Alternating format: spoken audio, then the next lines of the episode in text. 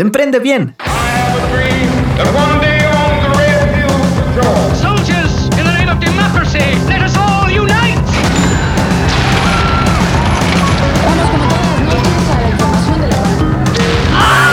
Una mirada a la cultura del emprendimiento, por Pepe Mastache y sus invitados.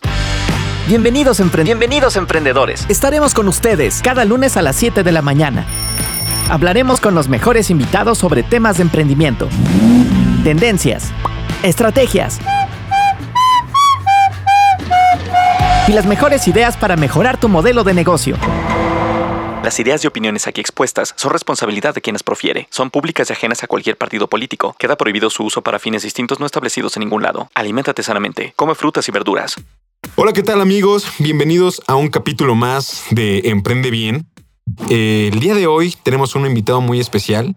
Él es Humberto Barrera, que es director de Growth Hacking México, una consultora especializada en crecimiento de negocios digitales. Además, es socio fundador de Smart Marketing 360 Colabora como director de innovación en la Startup Linked y es representante en México de la Worldwide Business y Marketing Federation. Desarrolló un modelo metodológico denominado Startup 7, utilizado para diagnosticar puntos clave en el crecimiento exponencial de empresas y en el entorno digital. Entonces, pues una vez presentado, bienvenido Beto, ¿cómo estás? Bien, bien, Miguel Pepe, aquí andamos ya dándole duro, duro y directo a todas las cosas que tienen que ver con el emprendimiento y la empresa. Oye, pues mira, como hemos dicho, pues el, el tema de la plática de hoy es planeación estratégica y creación de negocios digitales, que yo sé que ese es el justo donde ahorita nos vas a poder eh, dar un montón de valor. Primero que nada, platícame qué es la planeación estratégica, qué es una estrategia, eh, sobre todo en temas de negocio. Bien, importante lo que me acabas de comentar porque creo que muchas personas eh, desconocen un tema que tiene que ver con estrategia.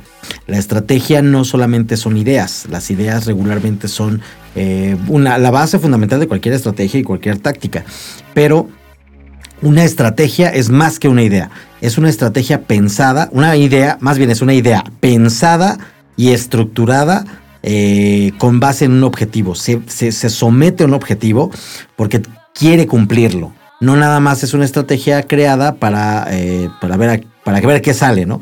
Sino tiene que ser totalmente fundamentada en un objetivo y para eso existen múltiples formas de generar una planeación estratégica. ¿Planeación por qué? Porque lo hago previo a que suceda algo, pero todo sumado o sustentado en un objetivo. Ese es el principal fundamento, ¿no? Para hacer planeación estratégica no existe si no existe un objetivo. Claro. Ok. Y por ejemplo, ¿cómo se formulan estos objetivos? Fíjate que ah, ese es, el, gran problema. Uno de los temas como consultor y como consultoría en growth hacking tenemos siempre es que el cliente, llegamos con ellos porque pues, obviamente nos buscan por crecimiento, eh, crecimiento de negocios digitales. Llegas y te dice el cliente, perfecto, pues quiero que me ayuden. Y le preguntas, ¿qué quiere lograr? Me dice, ¿qué? No es, no, es claro, quiero crecer. Ok, pero eso suena a petición de Santa Claus, ¿no? O sea, sí quiero crecer. Quiero crecer. ¿Cuándo? Pues no sé. ¿A qué hora? No lo sabemos. ¿Cuánto? No sabemos. Entonces, entonces no tiene visión. Entonces lo que le ayudamos es a diagnosticar precisamente qué y cómo se debe de, generar un objetivo. Los clientes regularmente eh, evaden esa, esa responsabilidad por dos, dos temas. Número uno, eh, un objetivo se vuelve muy desafiante, aunque, aunque se, se escuche raro muy desafiante, muy compromiso, exacto, un compromiso de cumplimiento, que muchos dicen es que no conozco el mercado. Pero vaya, nadie te está poniendo una pistola si no lo cumples, ¿no? O sea, tú eres el dueño de la empresa, pues no te vas a correr a ti mismo, ¿no? Entonces, si tienes que eh, validar que obviamente si cumplas lo que vas a lo que vas a lo que vas a crear, lo que vas lo que te estás planificando. Sí, lo que tú mismo te pusiste, porque a veces inclusive también va con la parte de planeación financiera, ¿no? O sea, te pones objetivos de venta para poder cubrir tus costos, etcétera. Entonces, si no cumples, pues deja tú que te vayas a correr. Ahí, acabas de tocar el tema más importante de todos. La planeación estratégica no solamente, y más hablando de temas de negocios digitales, no, si se equivocan, nada más están hablando de marketing, no. La planeación estratégica abarca finanzas, fiscales, contables, administrativos, operativos, estratégicos y tácticos. Y por supuesto que tengan la capacidad técnica y, obviamente pues que quieran hacerlo, ¿no? Pero e, ese es un tema importante. Primero, que, que para hacer planeación estratégica necesitamos saber que la empresa tiene un objetivo. Y aquí entramos en un término que todo el mundo pues, medio conoce y habla de los objetivos SMART, ¿no? Y están bien conocidos, ¿no? Todo el mundo, ya, ya, lo, ya lo rezamos, ¿no? Como si fueran padres nuestros. Sí, ah, sí, el sí. objetivo SMART. Eh, por lo mismo que me sentí tan incómodo de que todo el mundo lo rezara, entonces dije, "Ah, esto tiene que ser diferente. Y hemos implementado unas letras más a ese SMART. Y que está mal, porque debía, debería ser los, los procesos martes y los hablamos en español. Pero, eh, pero como yo soy muy raro, entonces dije, pues deben de ser los Smart Tapie. Y todo el mundo dijo, ¿qué es eso? No. Bueno, vamos a ver. Los Smart Tapie quieren decir, número uno, S de específico, ¿sí? M de medible o mesura o measurable, eh, la parte de eh, A de, a- a- de adaptable o, o básicamente que es que es que es que es que se puede hacer que es alcanzable. Eh, la R que es realista, la T que es de tiempo, pero aquí vienen los, los siguientes que la siguiente A es de ambicioso. Ok, sí. la sí, sí. siguiente, eh, eh, la I es de incómodo. Y la E de entendible.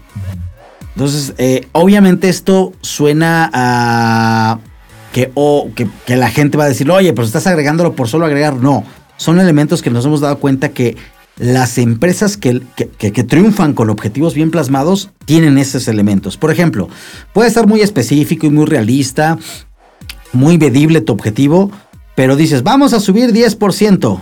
¿Y cuánto subes sin objetivo? No, pues como 7, güey, o sea, eso es un empujoncito nada más, ¿no? Pero ¿qué pasa si dices, a ver, regularmente subo 10? ¿Qué pasa si incremento a 18%? ¡Ay! Es incómodo. Pero, ¿y qué pasa si no los cumples? Y aquí no es, no es una sacada de mi parte. Estamos entrando a otro terreno de, de planeación estratégica que se llama OKRs, Objectives and Key Results, que la misma metodología te dice que tu objetivo puede ser medible y que no debería de ser el cumplimiento a su 100%. ¿Qué significa? Que si tú lo cumples al 100%, perdón la palabra, eres muy huevón, porque no, no hiciste nada más. Si no te Pero retaste, cuando ¿no? dicen, ¿no? te retaste, exacto, no hubo reto. Pero si tú lo pones y llegas al 72%, mira, le echaste ganas, estás en la, la lucha. Y, y date cuenta, si ibas a, a lograr 110 y lograr y, y pusiste de meta 118 y realmente logras 113, pues lograste más de 110, ¿te diste cuenta? Sí, sí, sí. Y, y te quedaste en el 70% y quizás se vuelve incómodo porque, porque, vaya, no pensaste que costara tanto trabajo, pero te diste cuenta la facultad que tiene tu equipo para hacer esos logros. Sí, ahora sí que Y es como la metáfora esta del arquero que se propuso que una flecha suya llegara a la luna, pero digo, nunca llegó a la luna, pero terminó siendo el mejor arquero de la Exacto, reino, ¿no? exactamente, tal cual. Entonces aquí el tema es que entendamos que los objetivos deben de ser sí específicos, smart, pero agrégale estos elementos. Yo, le- yo le llamaría al sentido mexicano, es, esa es la salsita y la cebolla de, de todo, de todo, de todo alimento que le pongas, ¿no? Ya sabes, el clásico mexicano que llega a Estados Unidos y a todo le quiere poner salsa, no te quiere poner chile. Es exactamente lo mismo. El smart tapie es básicamente agrégale lo incómodo agrégale lo ambicioso, pero también agrega lo entendible. Porque, eh, ¿por, qué, decimos tapie? Se me faltó, me faltó uno, una P, que es público. Significa que a veces los, ele- lo- lo- los güeyes directivos se proponen hacer todo, pero nadie se entera. Entonces tú, tú- tú vas pregonando, vamos a lograr 3 millones de dólares y la gente se queda, madre, no sé ni cómo lo va a lograr, ¿no? Si apenas vendemos 100 mil pesos. Entonces, obviamente, cuando lo haces público, la gente se involucra. Y tengo una experiencia ahí que te voy a contar. Sí. Es una cadena de eh, hoteles que nos pidió, precisamente están en España, y entramos por el tema de, de crecimiento digital. Y, y por eso lo, lo- lo quiero platicar. En la agencia Growth Hacking México no solamente nos dedicamos a, ay, sí, pon tu landing page y baja tu, tu libro, ¿no? Sino hacemos estrategia a nivel integral. Iniciamos con eso. Pero al hacer el diagnóstico, que utilizamos un modelo metodológico llamado Startup 7 que mencionabas, pues descubrimos que la empresa tenía una cúpula, así ahora sí, una cúpula empresarial, y después de los, de los directores generales y de los directores adjuntos, nada bajaba de información, la gente no sabía nada. O sea, solamente recibían órdenes como, ya sabes, este, eh, a ver, Pepe, haz esto. Oye, pero ¿por qué? Hazlo. Eh, cúmplelo, tú hazlo, para eso te pagan. Entonces, el clásico, ¿no? Para eso te pagan. Entonces, obviamente no podían, eh, lo- no podían hacer que la gente generara eh, crecimiento. Entonces, como no podía generar eso, no, no, no, no se tenía una respuesta mayor a lo que le pedías. Entonces no había reto por nadie.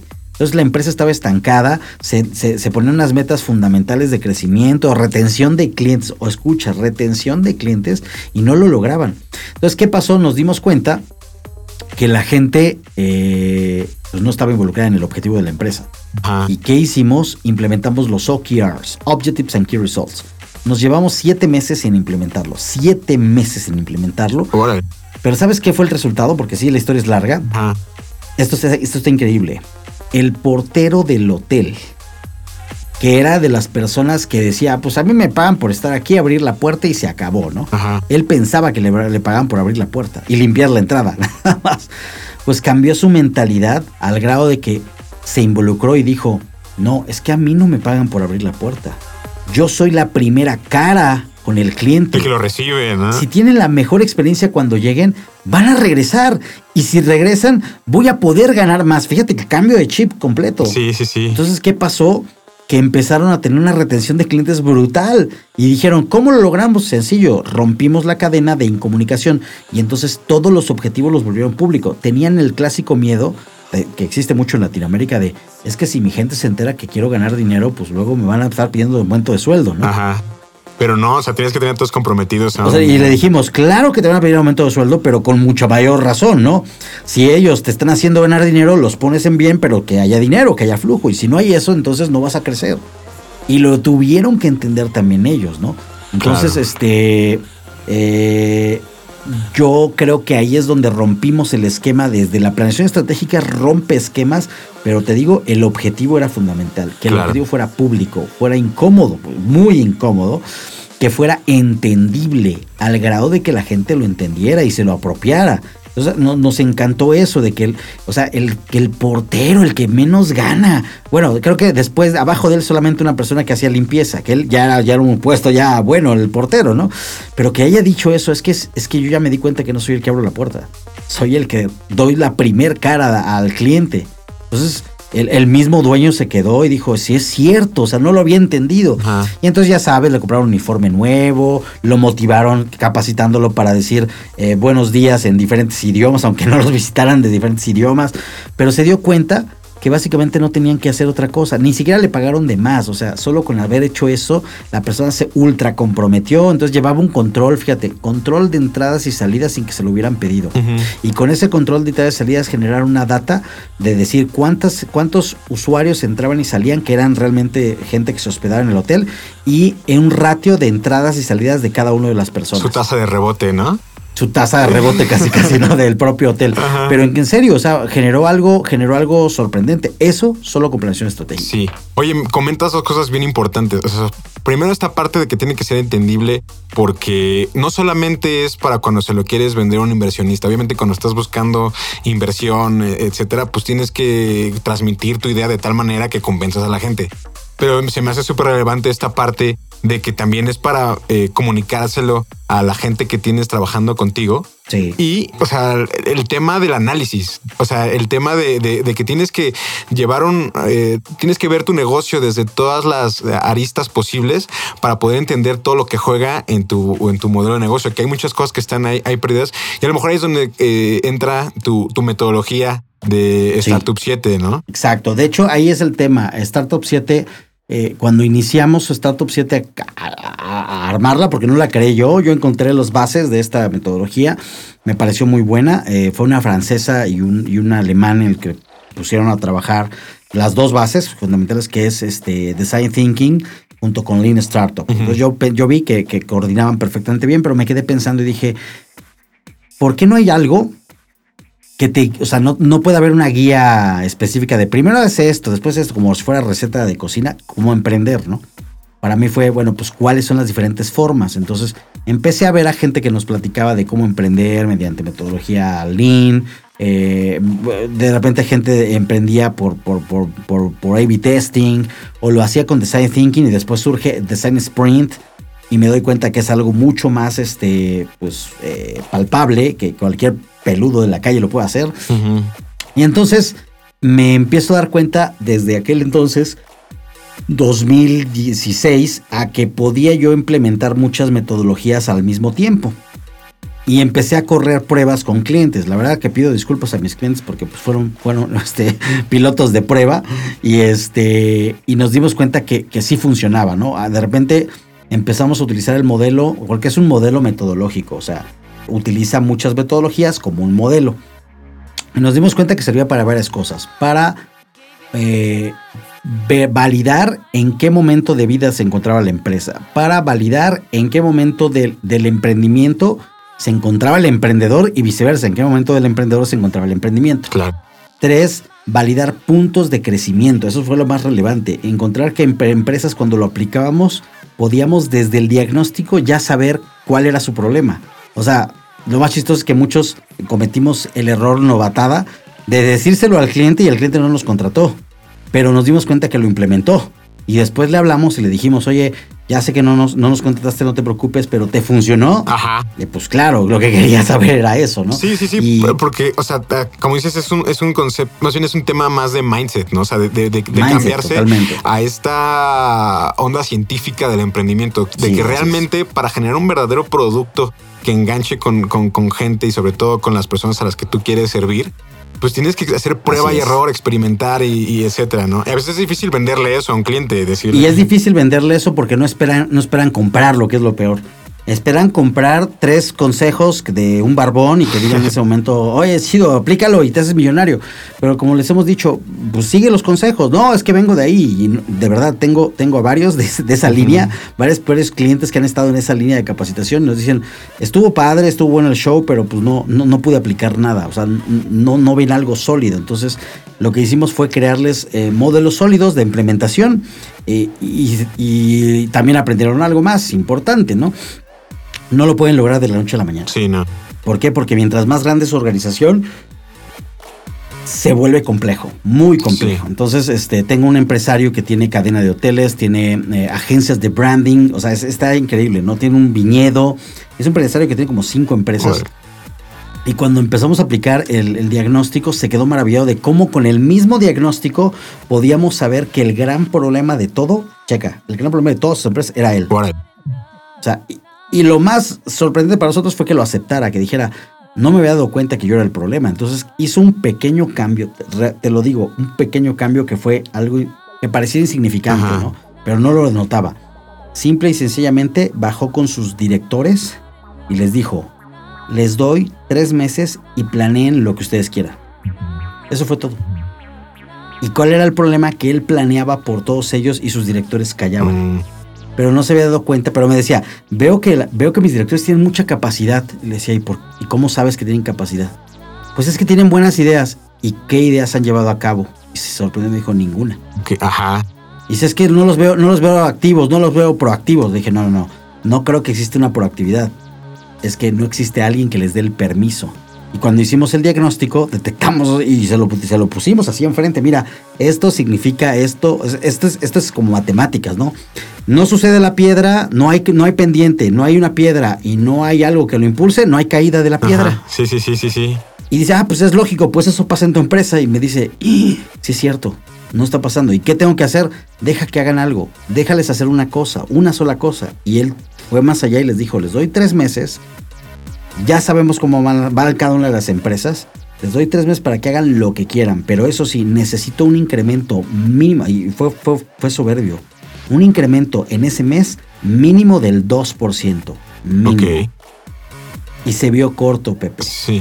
O sea, las empresas crecían entre 1.8, entre 2.5, entonces por eso les pidió en promedio 2%. La empresa que menos creció 2.7%. La que más que me sorprendió, que fue la de, la de los viñedos, increíble que pensé que iba a ser la, la de menos, creció casi el 4% en un solo mes. Entonces se dio cuenta, pero en, en, el periodo, no un solo mes, en el periodo de tres meses. Entonces se dio cuenta que el problema era él. Y te, te digo, no, no tiene que ver con una landing page, no tiene que ver con algo de ese tipo, sino que entendió que ahora la planeación estratégica no la tenía que hacer él, tenía que exprimir el cerebro de la gente que ya le estaba pagando. Sí, sí, sí. Ahora sí que como dicen, ¿no? O sea, el, el, el tema de emprender o, de crear una empresa es crear una un ser, literal, que ya funcione sin ti. O sea, que ya, que ya puedas delegar. Y ahí es donde también viene el arte. O sea, porque uno tienes que aprender a formar líderes a reclutar personas que puedan tener la, eh, autosuficiencia para poderse poner objetivos y tener eh, la accountability, como, eh, como se llama.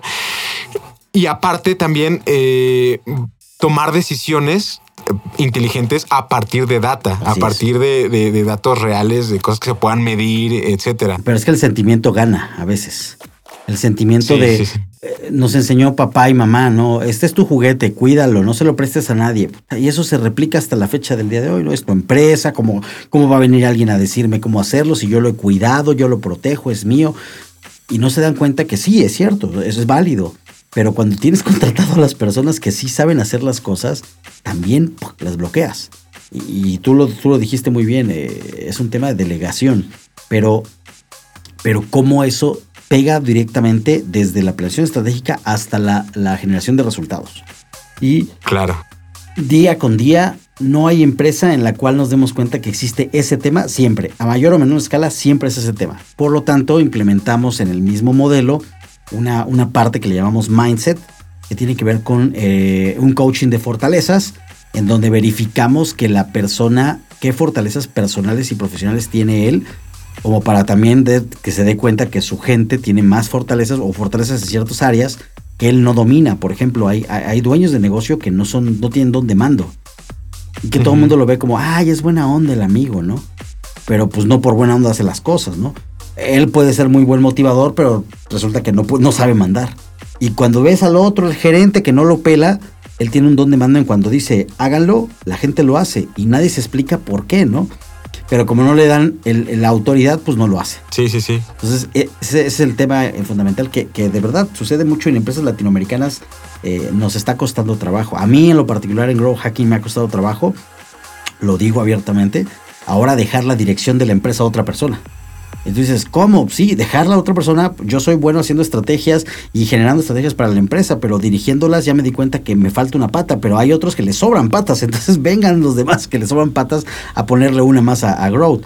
Y en ese sentido, pues me doy cuenta que como empresarios también les cuesta trabajo. Sí, sí, sí, eso, eso, eso está cañón porque o sea, por, ejemplo, hay personas que, lo, que inclusive pueden lograr tener grandes organizaciones o todo eso solamente porque tienen la capacidad de organizar a otras personas, de generar estrategia, etcétera, ¿no?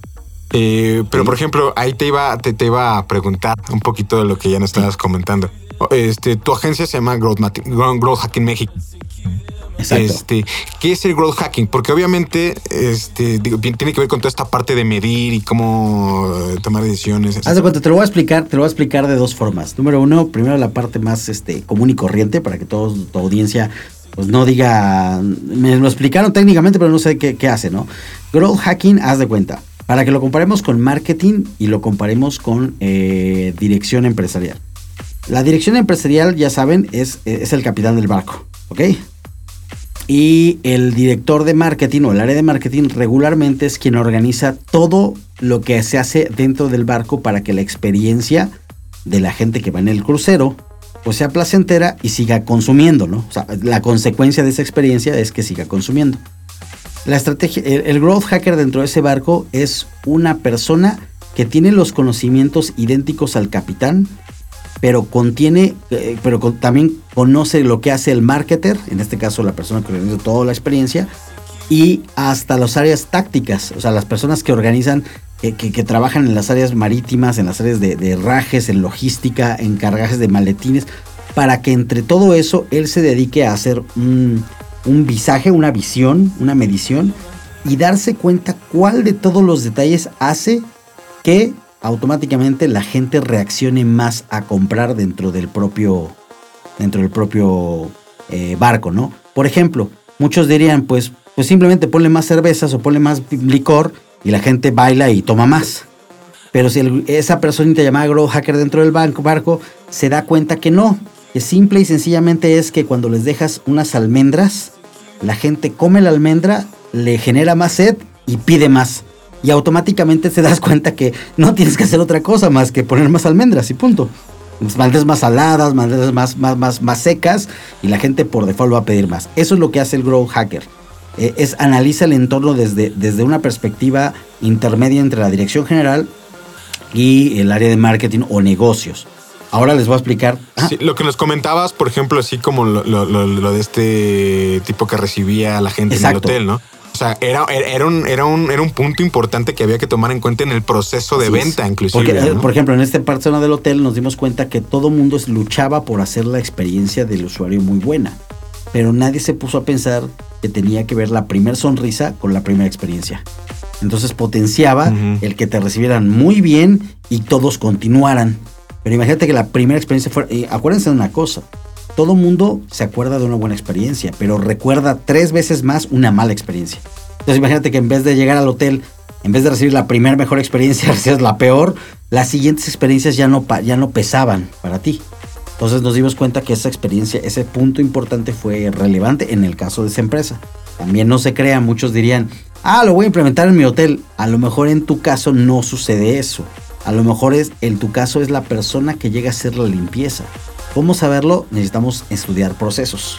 Eso tiene en el modelo metodológico, nos dice en qué momento estudiamos el proceso mediante metodologías como Scrum y aplicando A-B testing eh, o hacer pivots de información y nos permite saber en qué momento puede mejorar o algún servicio y generar una consecuencia buena.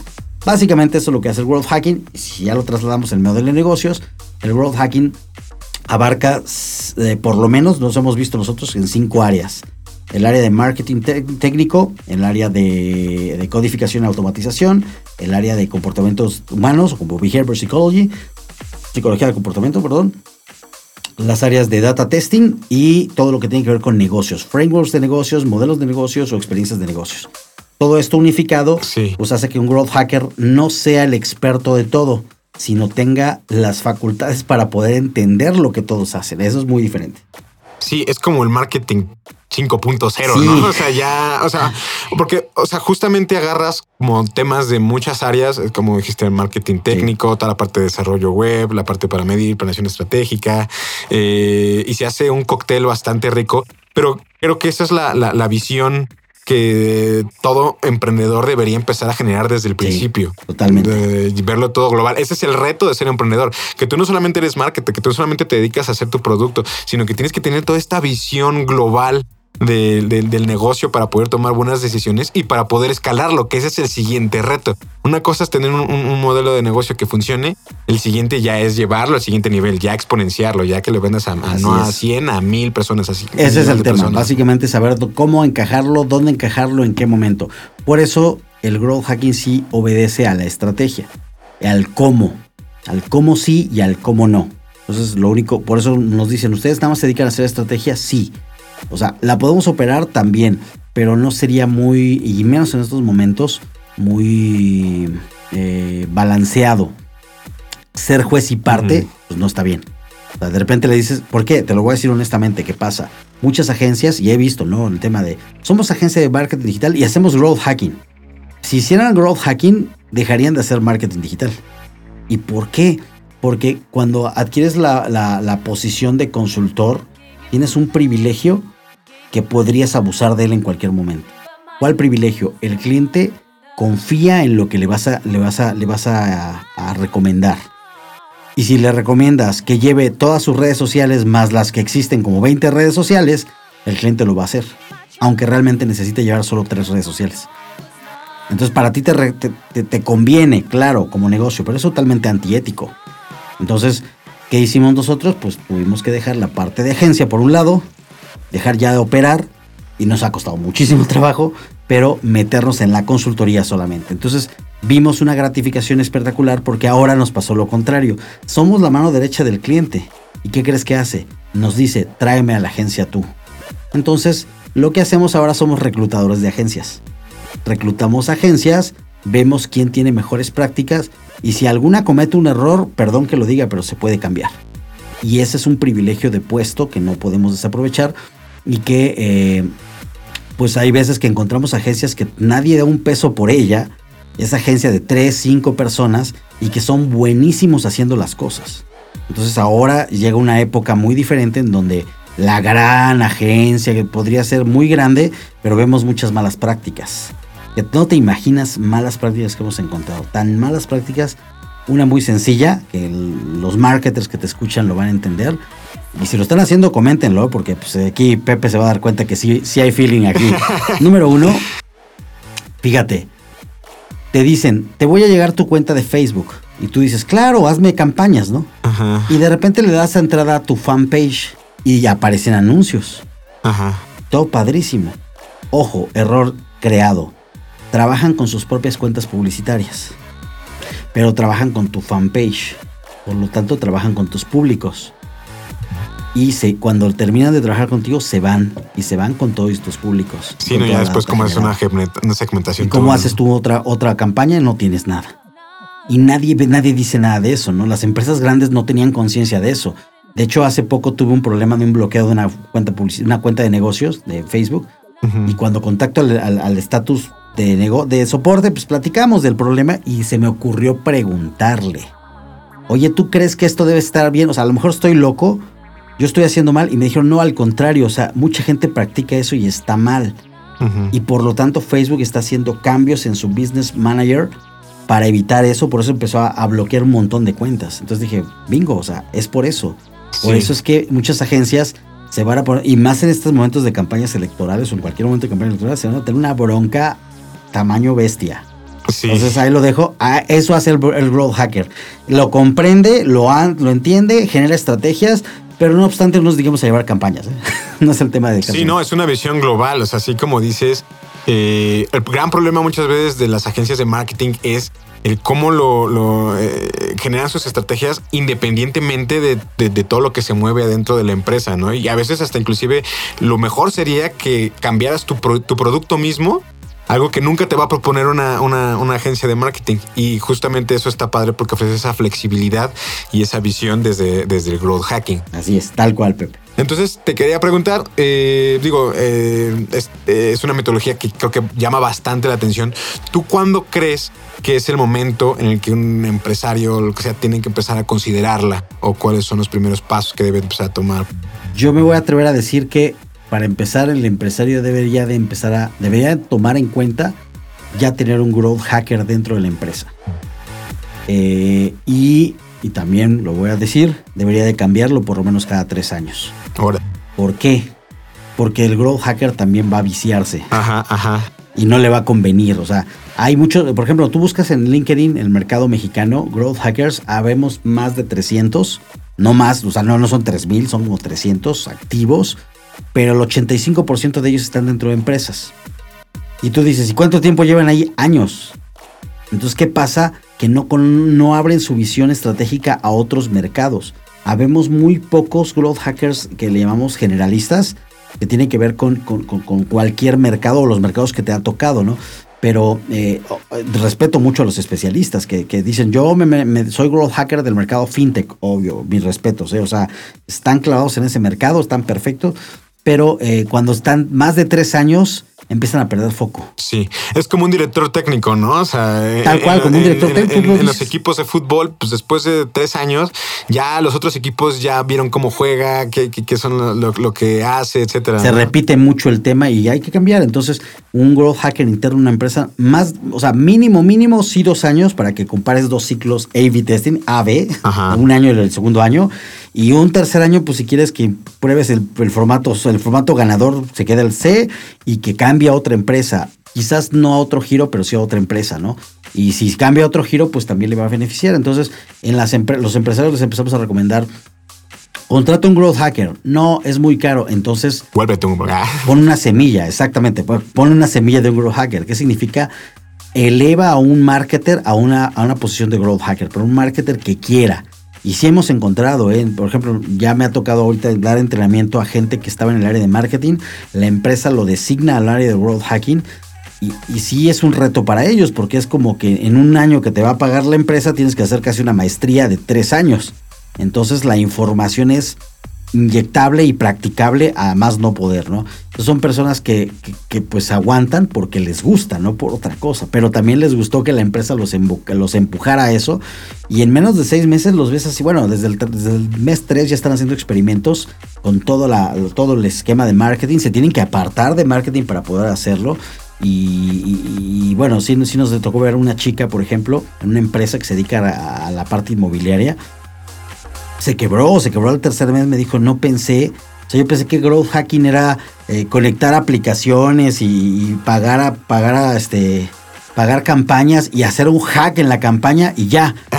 Y, dónde sacabas el hack, no? Ajá, ajá. Entonces, no, dice, me di cuenta que necesito. Sí, sí, sí. Ahí está justo el tema del hacker, ¿no? O sea, ¿por qué es growth hacker? Porque encuentras atajos, pero vaya, o sea, no es así como de programación. Pero encontrarlos es el tema, no, no, no que lo traigas en la bolsa, no, no, no es un tema de ah, saco como Sport Billy. Sí, no, es una cuestión de, hackers en el modelo de negocio, no en la, no, no, no, no en la parte computacional, pues, ¿no? Ajá. Técnica. Sí, sí, sí. No, no, no. Entonces obviamente, eh, pues se quebró esta chica y nos dijo, no pensé que fuera demasiado.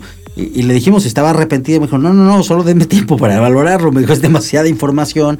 Eh, básicamente, así para, para ser concreto, imagínate solamente con el tema de marketing digital, de adquisición de clientes, tienes que ver canales de adquisición, fuentes de adquisición, medios de adquisición, modelos de adquisición, eh, tipo de plataformas para adquisición, tipo de adquisición electrónica o digital o análoga cómo haces las mediciones y el monitoreo y la integración de las aplicaciones. Todo eso tiene que ver con y el, modelo servicio de clientes y todo, toda la experiencia, todo lo que incluye. Y después te metes a la parte humana, a la parte tecnológica, exacto. Entonces, e, es, e, es, complejo, pero se abruma, pero la verdad que cuando ya estás dentro, de verdad, Pepe, no manches, o sea, te da mucho gusto saber que, que, que lo voy a decir con culpa, ¿eh? Que también es un pago para nosotros. Regularmente me he topado con, por ejemplo, con growth hackers como Gabriel Neumann, eh, growth hackers como eh, esta H. Barraza. Son personas que les apasiona demasiado lo que están haciendo y saben que mientras más complejo, mejor. Entonces ya, ya se vuelve un vicio para ti y agradeces tener clientes porque pues para ti es, es aprendizaje, es eso aprender más y aprender más, ¿no? Entonces creo que, que los growth hackers o la gente que se anime a meterse al mundo del growth hacking y así les recomiendo el de leer el libro de eh, El método Growth Hacking de Sean Ellis. Es un libro base para eso, ¿no? Justo te iba a decir eso, digo, como cerrando ya un poquito la entrevista, porque yo sé que eh, tienes ahorita también otras juntas. Nos andan corriendo de los cabellos. Sí, sí, sí. No, pues primero que nada te agradezco mucho el, eh, la, esta entrevista. Gracias. Creo que es, es, un súper tema este de growth hacking, ya es llevar el negocio a otro nivel. Eh, te, voy a justo decir qué, libro nos recomiendas como para empezar a meternos a todo este tema. Ese que nos comentabas creo que es bueno. Sí, es uno, es uno de los primeros libros que yo puedo decir que, pues por el growth hacking es base, es totalmente base, ¿no? No puedes, no puedes eliminarte de, de, tocar ese, ese tema del, libro de growth hacking, pero si tú ves libros, por ejemplo, como Seth Godin, Seth Godin eh, genera libros maravillosos acerca de content marketing, son áreas de especialización que a un growth hacker le sirve para entenderlas. Storytelling, por ejemplo, eh, ahora yo les recomiendo más que de marketing, empiecen a leer son Machine Learning, Big Data. Eso les va a ayudar a abrir el, campo de lo que se está manejando al día de hoy.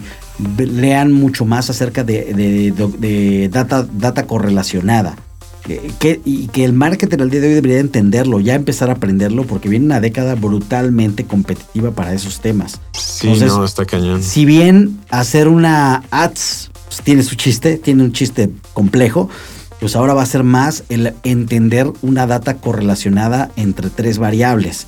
Eso va a suceder que digas, ¿cómo voy a, cómo voy a determinar que eh, una variable es la más influyente y la otra es dependiente?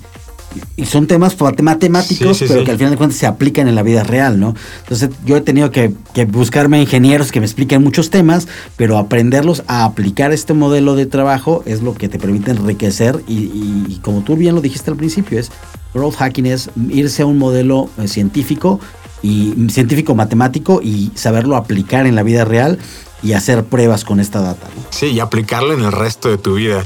Totalmente, creo que es riquísimo. Pues muchas gracias, Humberto. Creo que eh, le van a quedar muchas dudas a, la gente. Ahí sí nos puedes, por ejemplo, eh, más bien, pásanos cómo nos, cómo te podemos contactar, este, cuáles son tus redes sociales. No, al contrario, me dará mucho gusto este, poder platicar con tu audiencia y que me, digan, por favor, oye, te escuché en el podcast con Pepe. Creo que será muy bueno, muy bueno este, este, esta situación. Búsquenme como H Barrera Oficial en cualquier red social. Cualquier H Barrera Oficial. De Humberto Barrera o también en mi página web humbertobarrera.com, ¿no? Entonces lo pueden encontrar y ahí vamos a estar trabajando. Eh, estamos en muchas comunidades de emprendimiento, de negocios, Estamos en Growth Hacking México, como comentabas en Marketing 360, que es una es un, otro emprendimiento, no puedo dejar de emprender, otro emprendimiento de académico para la parte de marketing, formaciones de marketing. Y estamos en la World Business and Marketing Federation y, eh, como representantes en México. Ahorita nos vamos a ir para toda Latinoamérica, pero pues COVID nos, nos paró un poquito. Y este, pero no obstante, eh, también estamos impulsando la iniciativa COVID Mentoring para eh, darle apoyo a todas las empresas que han sido afectadas por el tema COVID, que ahora ya no solo son las empresas, sino los empresarios y los emprendedores también. Y este, nos, nos alineamos ahí con varias instancias como la Academia del Emprendedor, con Link ID, que ha sido nuestro vinculador, con Coparmex, con muchas instancias, y a nivel internacional con, con Nomad System, eso nos, nos, generó mucho, mucho impacto de poder colaborar con gente de España. Creo que ha sido muy importante que ahora eh, podamos correlacionar datos también junto con otras personas de otros países en Colombia, en Chile, en Ecuador, en Argentina. En Argentina, mis amigos allá en Sterman eh, nos están ayudando muchísimo para hacer vinculaciones con el gobierno argentino que está queriendo apoyar a los emprendedores. Entonces, estamos en eso, estamos en eso. Ok, perfecto. Pero dándole duro. Perfecto, Humberto. Pues mira, nuevamente, por tercera ocasión, muchas gracias por la entrevista.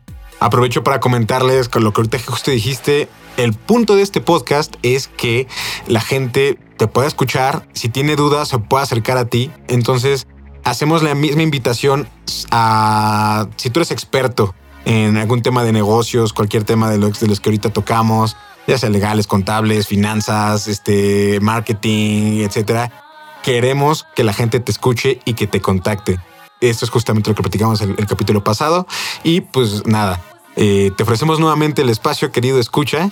Y eh, pues nada, nos despedimos. Un gran abrazo, Humberto. Por ahí andamos. Cuídate mucho, muy buena a todo tu equipo y a ti. Y estamos en contacto. Nos vemos en la red. Sale, pues ya estás.